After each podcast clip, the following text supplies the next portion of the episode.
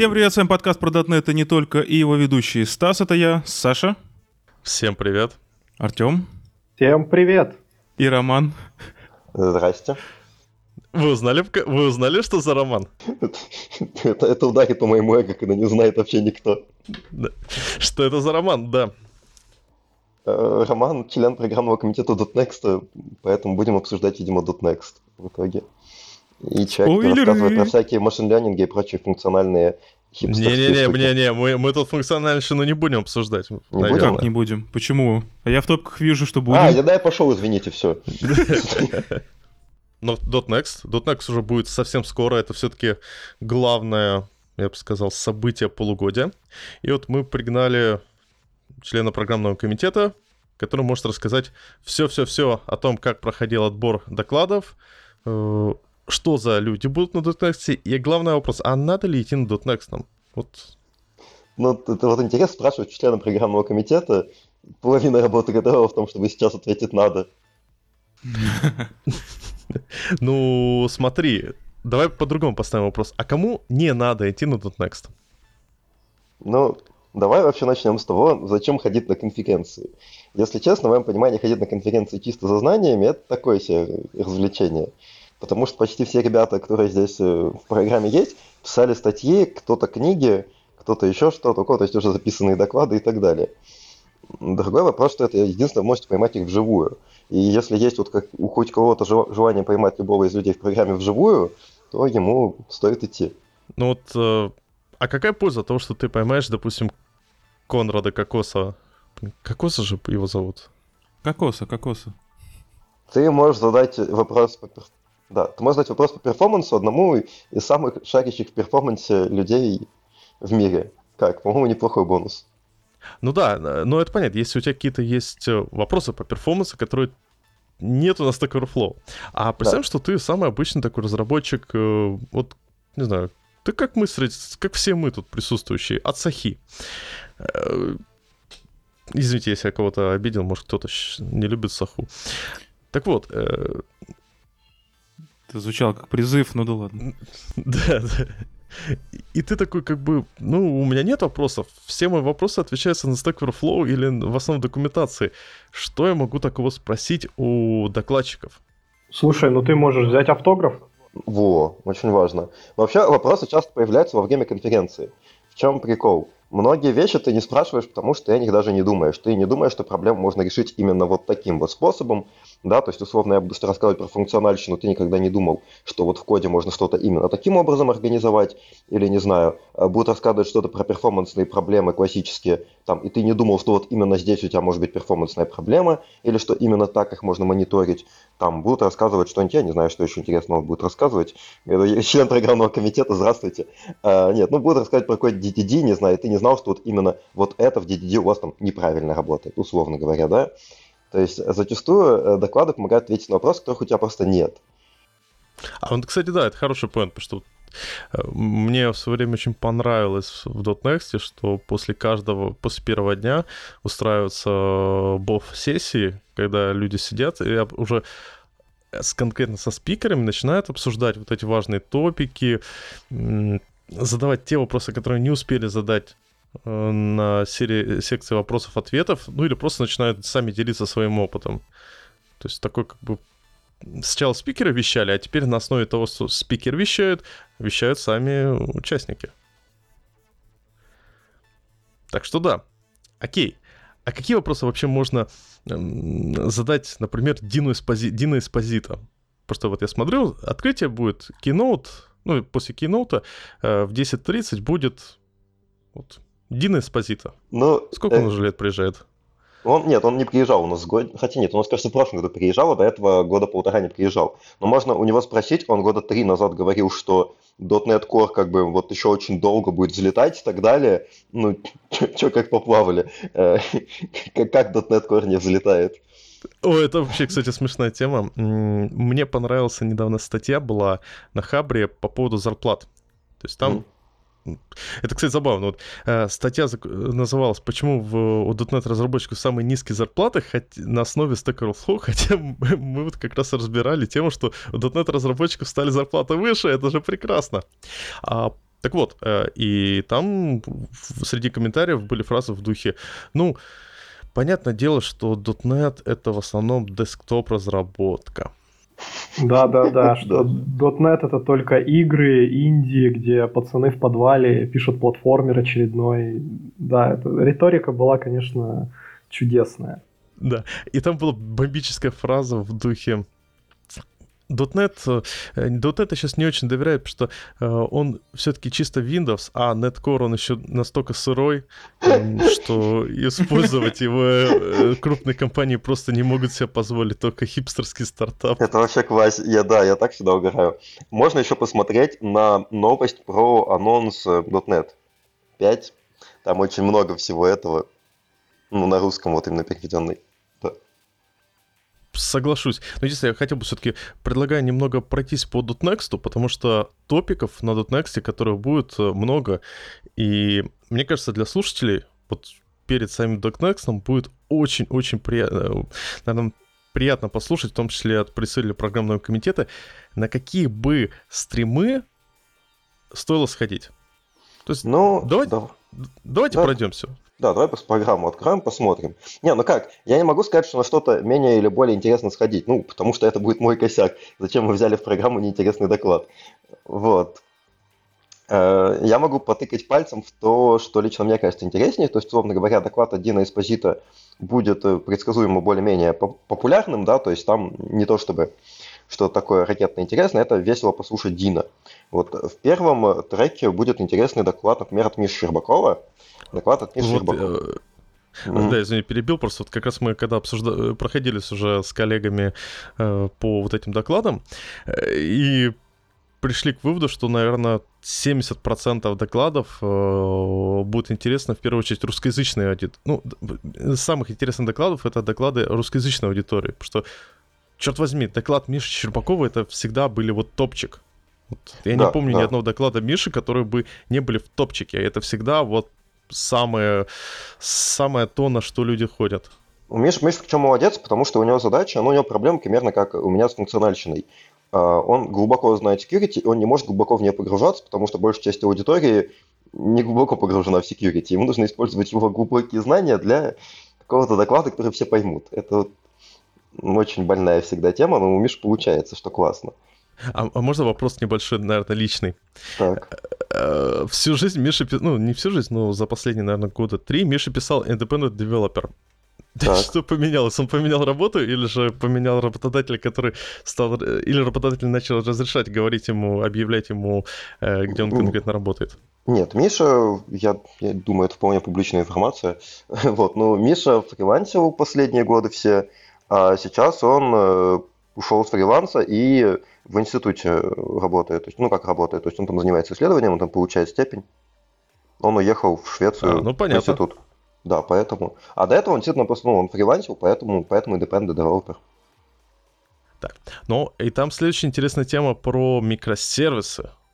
На самом деле вообще странно звучит How to get a grip on your microservices system using a service mesh. Ча? Я вообще не понял, что, что там написано. Uh, ну, про то, как организовать микросервисы. То есть, э, то есть, ну, в основном, это, ну, как бы, доклады про микросервисы все освещают одно и то же, просто с разных сторон разные куски, потому что это очень большая проблема, которая не влазит в один доклад. Конкретно этот, насколько я помню, если честно, я его не курировал, поэтому так помню, это про мониторинг был. То есть про то, как тебе, в принципе, контролировать, что происходит, как сервисы общаются между собой. Э, вот. Сюда, сюда бы то ли. Да, то есть это уже ближе к нему. Вот, вот зато доклад в следующем треке про микросервисы всем понятен. Это классический доклад, который должен быть на любой конференции. Как нам разбивать монолит? Стас, скажи, как разбивать монолит?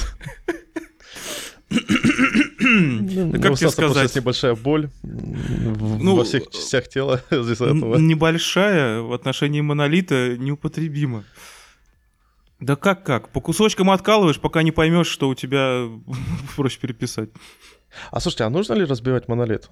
Ну, а, э, я к чему? Э, ну, нужны ли микросервисы, это вопрос тогда. Э, тут, тут, вот, вот да, возможно, если у тебя подходил монолит, э, нужно ли говорить, что вот сейчас у нас будет мы возьмем и весь монолит разобьем на микросервисы.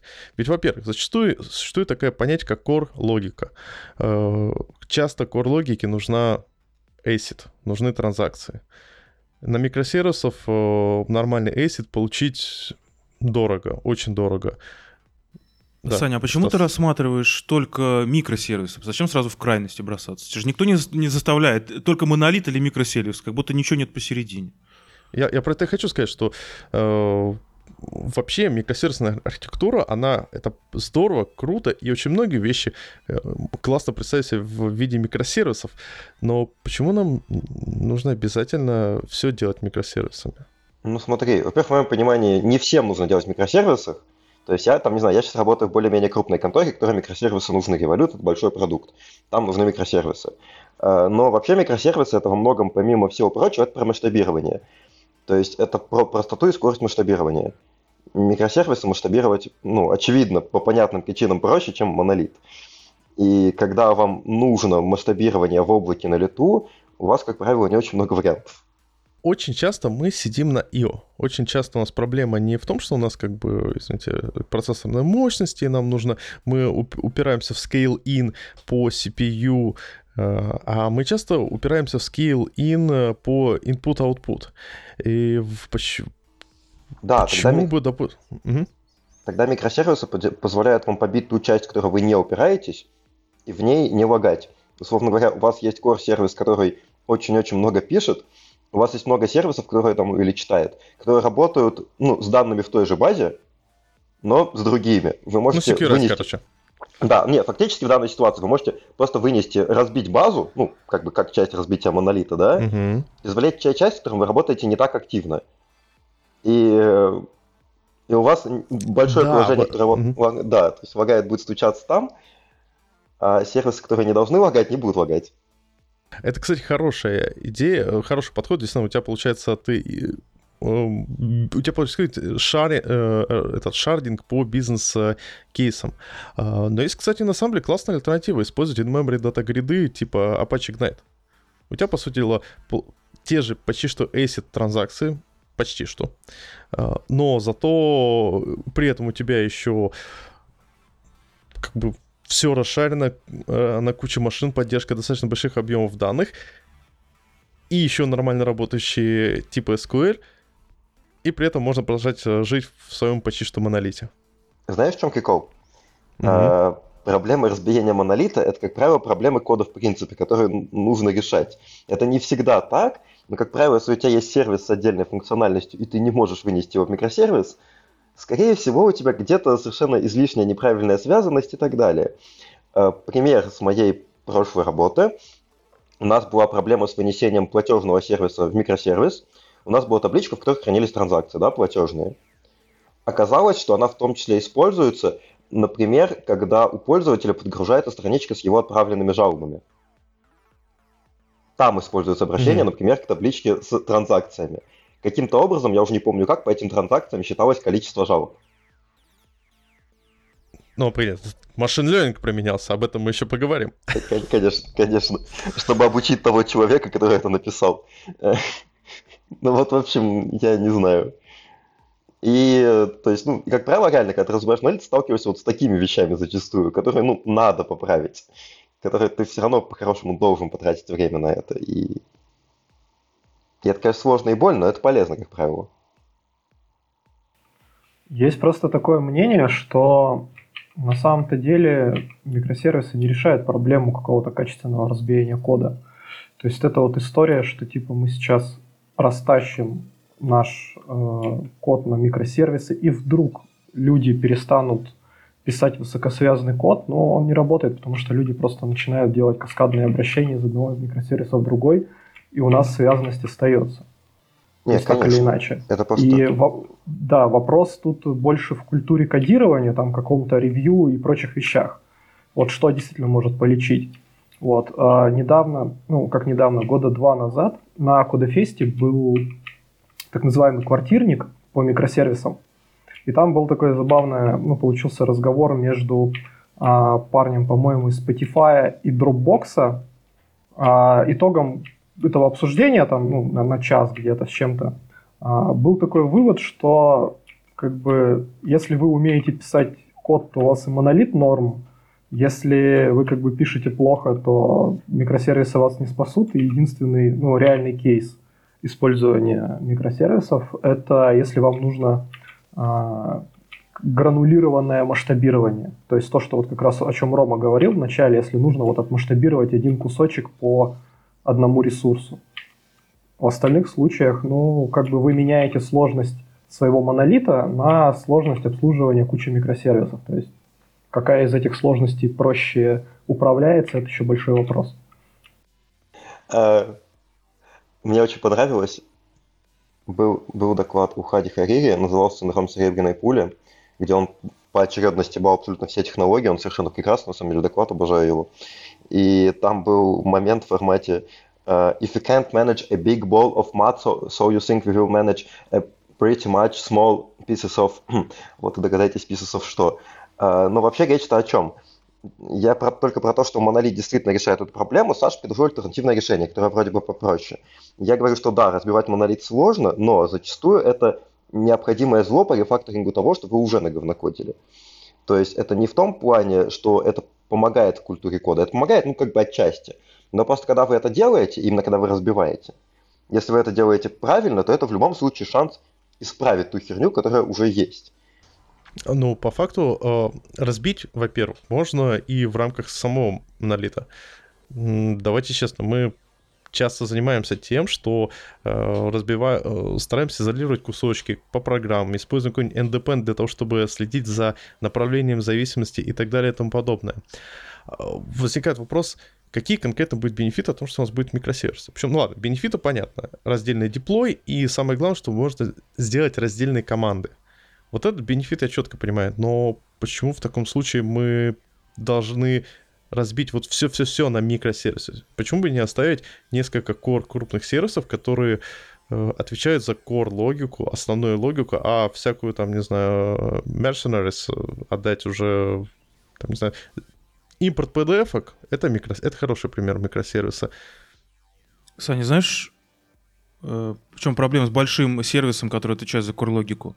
Вот, например, у тебя приходит один продукт овнер говорит, а вот давайте немножко э, вот так вот поменяем логику. Второй продукт овнер говорит, а, а, а мы не хотим так менять логику. И получается, что у тебя сервис, который обрабатывает эту логику один, а логики должны быть две разных.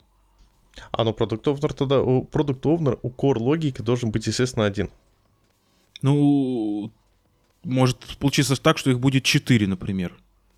А, ну ты описываешь ситуацию, когда приходят э, э, несколько ребят и говорят, один такой, слушайте, вот эта формула должна работать так. А второй говорит, не-не-не, у нас э, из этого полетит э, вся система, куча клиентов, э, нельзя это менять.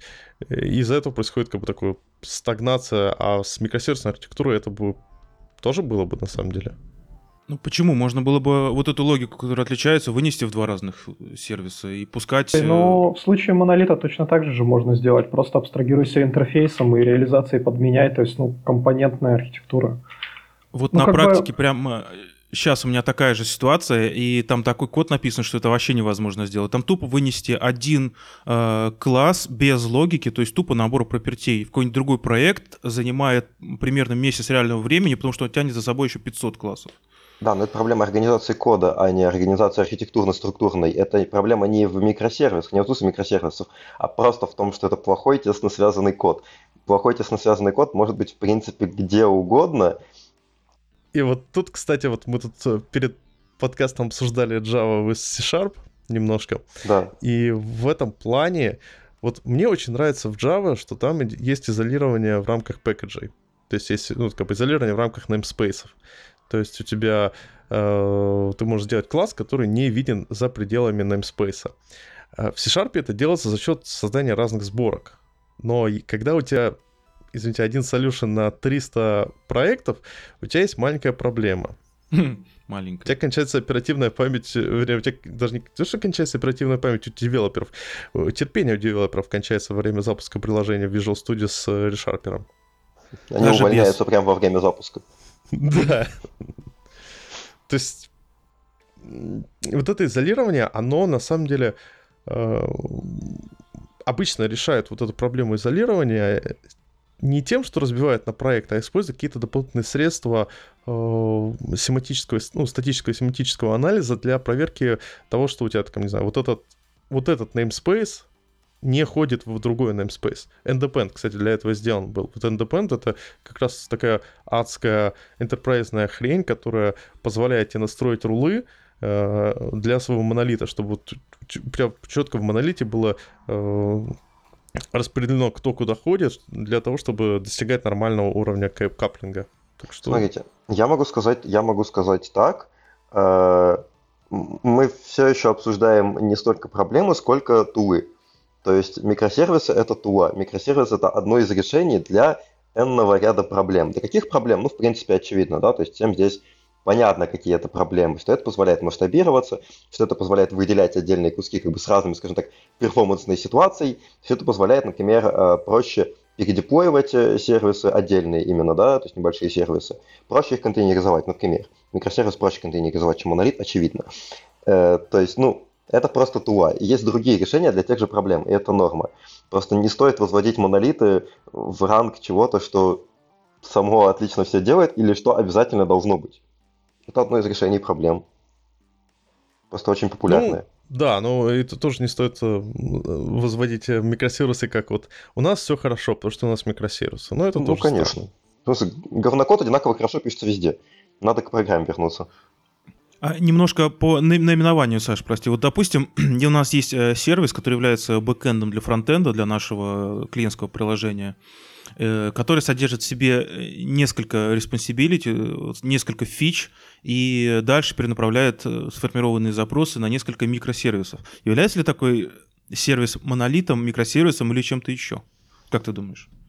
как назовешь, так и сделать. Ну, в принципе, это... Вот в этом э, вопрос, да, как это назвать? Да, да, да, это вполне себе микросервис, потому что, ну, я бы для себя отметил, Ладно, мне вообще не, не очень нравится вот эта тема с микросервисом, потому что э, название микросервисом, потому что у нас есть сервис-ориентированная архитектура, но сервис-ориентированная архитектура, она сейчас воспринимается в контексте э, сервис-баса. То есть, когда у тебя есть какая-то управляющая шина, через которую все это ходит. С, с другой стороны, мы говорим про микросервисы, которые должны поддерживаться командой, которую можно кормить одной пиццей. Нет, двумя пиццами. Двумя пиццами. А, как, да, как мы знаем, Артем может их съесть сам в одно лицо. А где средина? Где тот э, как бы код, который выполняет какую-то работу э, довольно серьезную, и который поддерживается командой, которой, ну, для которой нужно уже 4 пиццы. Вот, вот, вот, вот эта средина, я считаю, что э, это реальная жизнь реальная жизнь, где вот эта средина. А по поводу того, что говорил, это отдельный паттерн, э, этот э, gateway application, или как-то так называется. Не-не-не, gateway, он не содержит в себе логики, он, э, он не про это. А, а, у, тебя, а у тебя логику содержит именно? Именно backend for frontend. А, так ничего страшного. Как бы. Не, я про то, что это нельзя назвать микросервисом и нельзя назвать монолитом, потому что он угу. исключительно для клиентского приложения для одного. Обычный сервис. Да. Я вообще приверженец всего, что в середине. Мне кажется, здесь нет большого резона мыслить в этих терминах. Есть вопрос, есть смысл мыслить в терминах, что мы решаем и как. А как это назвать? Микросервис, макросервис, СО, плевать. Вопрос в том, какие инструменты вы используете и что вам это дает. То есть вы можете назвать это микросервисом и жить счастливо, вас никто не побьет по голове. Вот в чем прикол. Вопрос в том, зачем и что это решает. По факту просто действительно сейчас микросервисы, в отношении к, микросер... к микросервисам переродилось э, из режима мы все бьем на маленькие-маленькие сервисы и сделать как можно меньше. Помните, раньше вообще была идея делать э, наносервисы. И, можно сказать, сервер, лес, э, архитектура может себе представлять как реализацию наносервисов. Это еще про Amazon Lambda? Да, лямбда, да, и Azure, Azure Functions. functions. Но мы все понимаем, что на одних э, лямбдах ты ничего не сделаешь. У тебя больше на лямбдах, если ты пытаешься сделать большое приложение на serverless, на лямбдах, у тебя получится просто адская полная жесть, э, абсолютно никак с друг другом не связанная, э, с типа, конечно, слабым кауплингом, э, но это только в теории. На практике там ты ее хрен разберешь. Так не пытайся. Поэтому да. В общем, да, действительно, надо вернуться к топикам, потому что, мне кажется, холиварить на тему микросервисов можно настолько долго, что... Да. Event Trace ETV. Следующий докладик там параллельно с микросервисом будет про ETV. И, по-моему, это хороший, я бы сказал, компетитор э, к докладу про микросервисы. Ну да. Последний доклад, который у нас был про ETW, был... Э, господи, я забыл. Ну, в общем, у нас был очень хороший доклад последний про ETW год-полтора назад. Он прям отлично зашел, так что я думаю, что от Павла Йосифовича можно ожидать интересного доклада на эту тему. Но здесь, в принципе, да, понятно.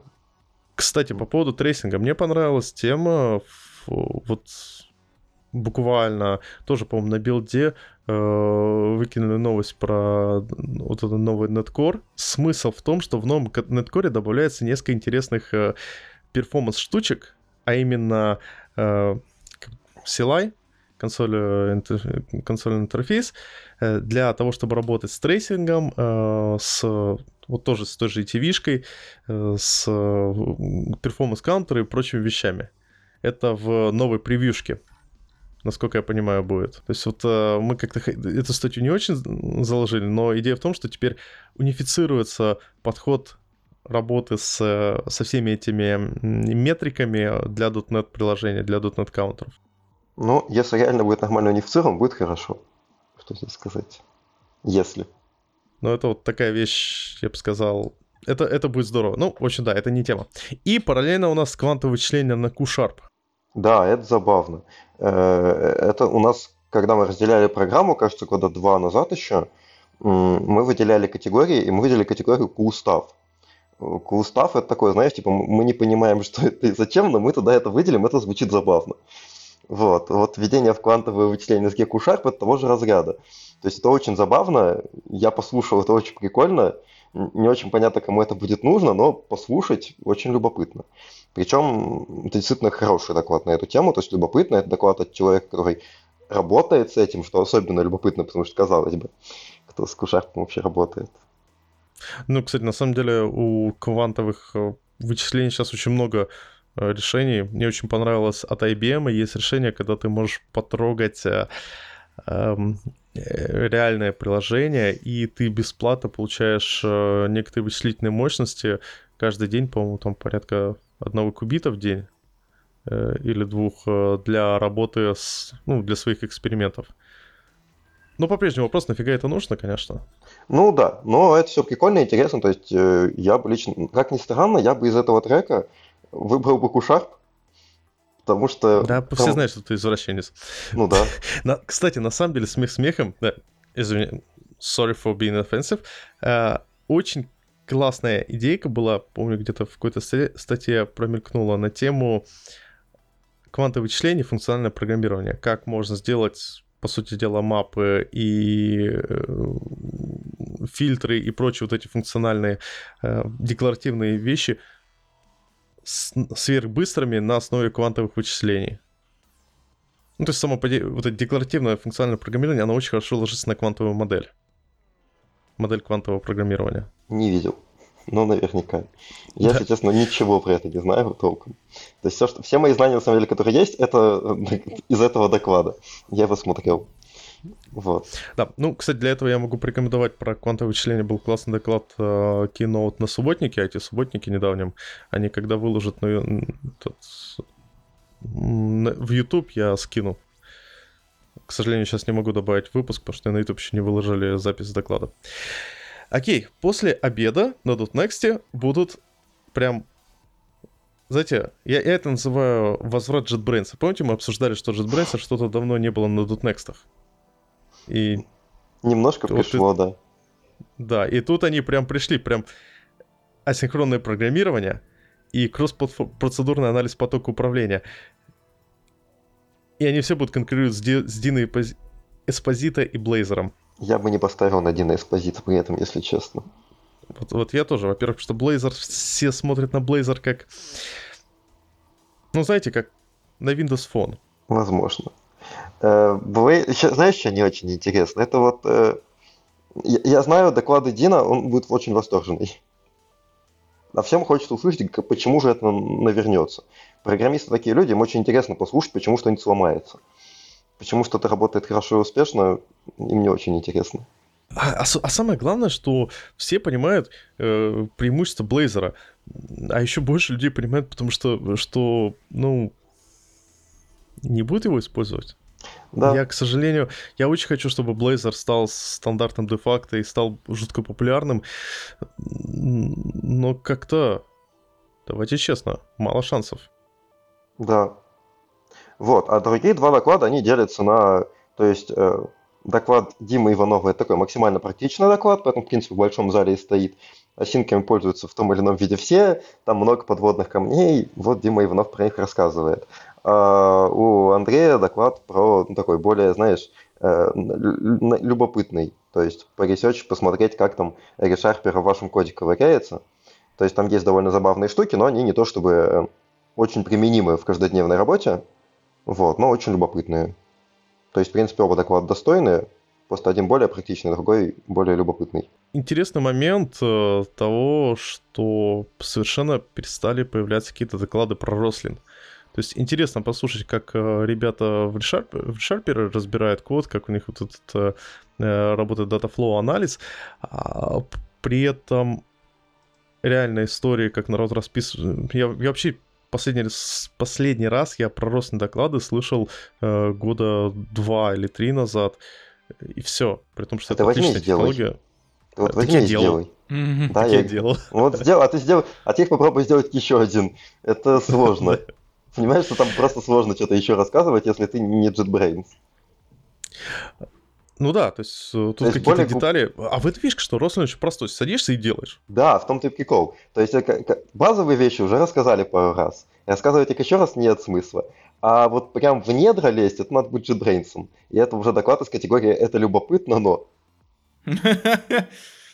Тут вопрос, как сделать э, доклад «это любопытно, но» интересным для аудитории потому что, ну, мы все знаем, что какие-то супер-супер хардкорные доклады про то, как там, не знаю, как мы сделали какую-то хрень, которая никому не нужна, э, но на них никто не пройдет. И вот мы наткнулись на мои проблемы с подготовкой докладов по функциональщине. Окей. Ты, как я понял, там во второй день будешь. Да, да, дойдем да. еще. Окей, и следующий у нас... Э, а, а что, два обеда на .next будет? Э, просто два слота под обед. Типа ты можешь сходить на первом, можешь на втором. Да, и там в, на стримах, кстати, вот прикольные ребята из Контура, прям не знаю, классная компания, у них постоянно очень интересные доклады от них приходят. От них приходит, как правило, Женя Пешков и делает топ-1 доклад. Вот, не, еще, по-моему, пару... Ну, а на, на метапах ребята а, делают на метапах доклады. может. Просто на конференции, у нас на третью конференцию вроде бы подряд даже, ходит Женя Пешков и делает потрясающие доклады.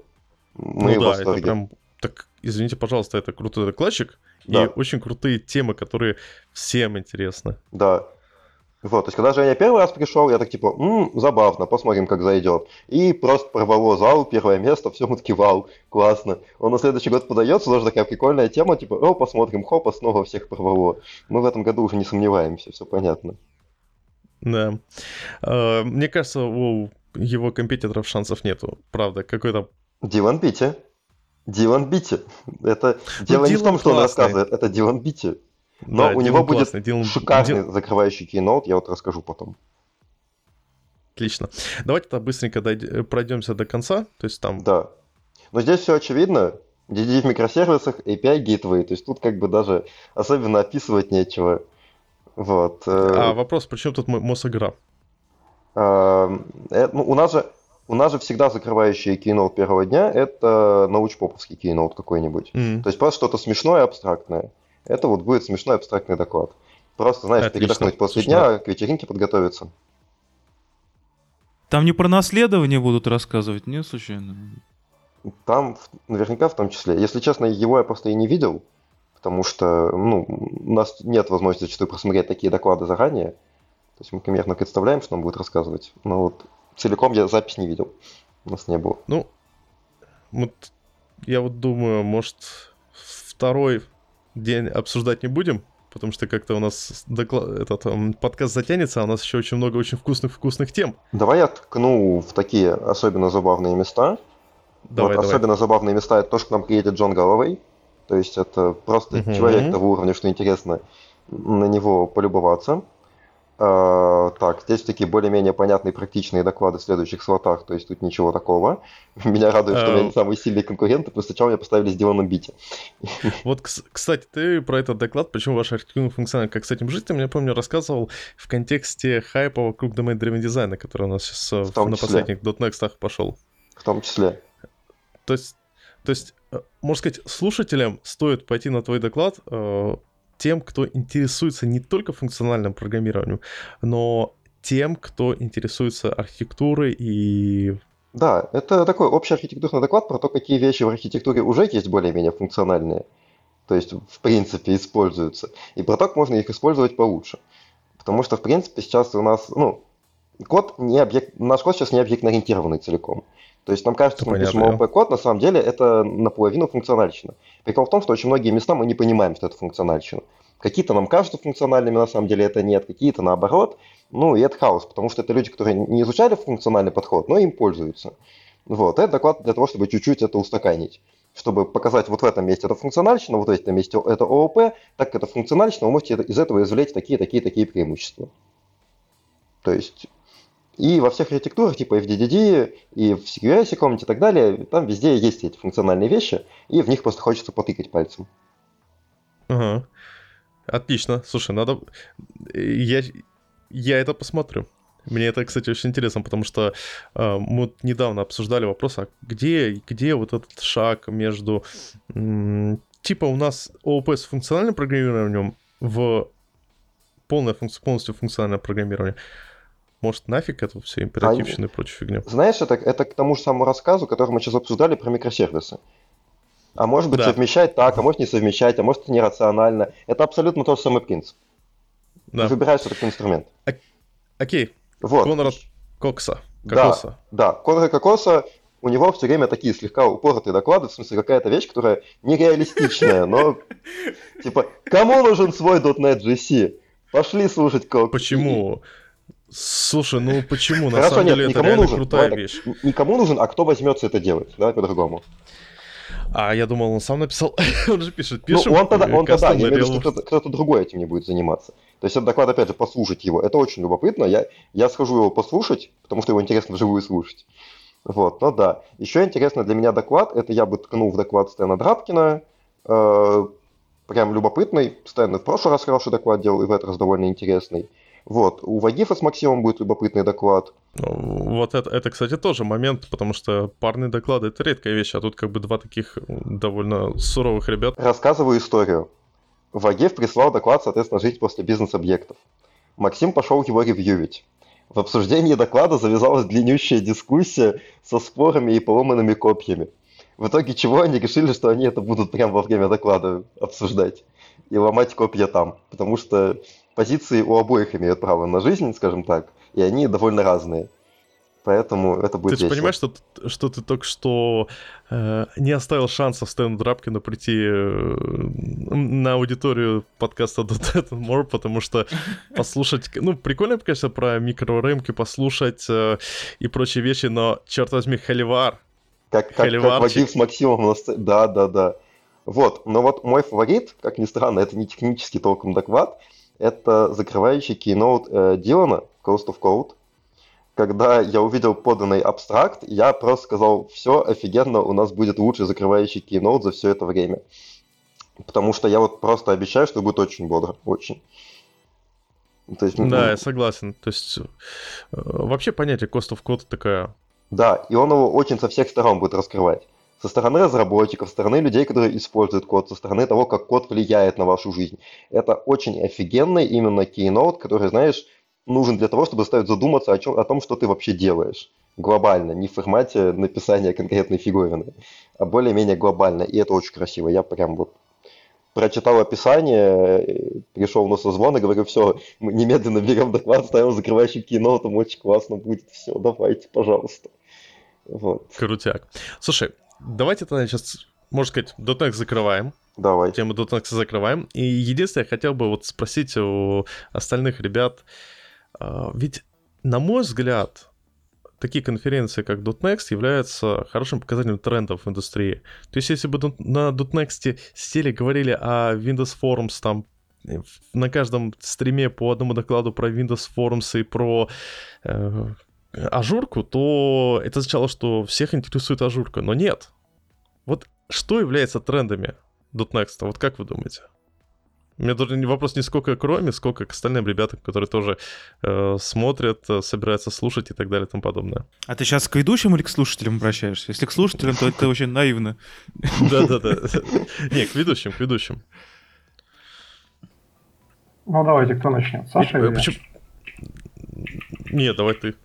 Ну, окей. Первый отозвался. А, Я думаю, что основные тренды, ну, у нас как бы уже повелось, что исторически мы в .next очень любим перформанс и очень любим архитектуру, соответственно, DDD там, микросервисы, всевозможные кишковые перформансовые вещи, плюс обзор всего нового в .NET, то есть там, если предыдущий .next, он был такой под флагом value тасков и вот этих последних нововведений, то сейчас как-то про performance. Ну, в общем, да, это вот такой тренд, ну, по моему мнению, скромно.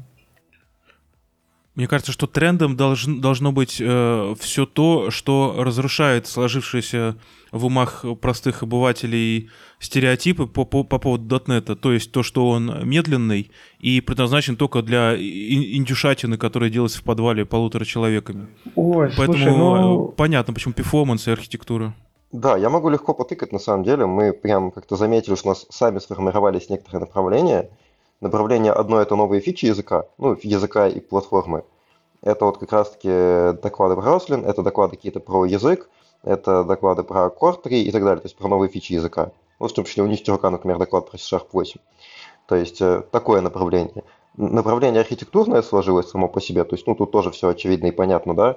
Оно не про то, что в .NET происходит, а просто про то, что происходит в индустрии, про направление. И доклады про performance. То есть тут все довольно так. Ну, то есть, а вот доклады про performance. Тут всегда интересует вопрос, а почему люди ходят на доклады про performance? Не так часто у нас возникает проблема про performance. Может, потому что мы тупо любим кишочки? Ты знаешь, есть еще такая очень интересная тема, что очень много лучших докладчиков рассказывают про performance. Именно как докладчиков. Э, То есть, условно говоря, там Андрей Акиньшин, да, Саша Гольдштейн, они помимо того, что они отлично разбираются, нет, ни того, ни другого нету, они помимо того, что отлично разбираются в performance, они реально классные докладчики. И, ну, ходят на них. Также, не знаю, кто с Java, например, например, знает там Лешу Шипилёва, да, он рассказывает про Мгм. performance, и на его доклады ходят тоже все на свете, потому что он рассказывает классно. Не только потому, что перформанс так клев. А вообще это просто забавно. Это вещь, с которой вы не сталкиваетесь. Это то, что точно для вас будет новым. Вот в чем прикол. Да, согласен. А вот что будет не новым? А ответ на этот вопрос будет несколько позже. Дело в том, что мы записали более чем 2 часа материалов, и нам хотелось выложить секцию про .next как можно раньше, чтобы вы могли принять решение, на каких докладчиков сходить, какие доклады послушать. Поэтому мы не прощаемся. Новый выпуск уже на постпродакшене. Он будет достаточно скоро. Желаю вам удачи на конференции. Have fun.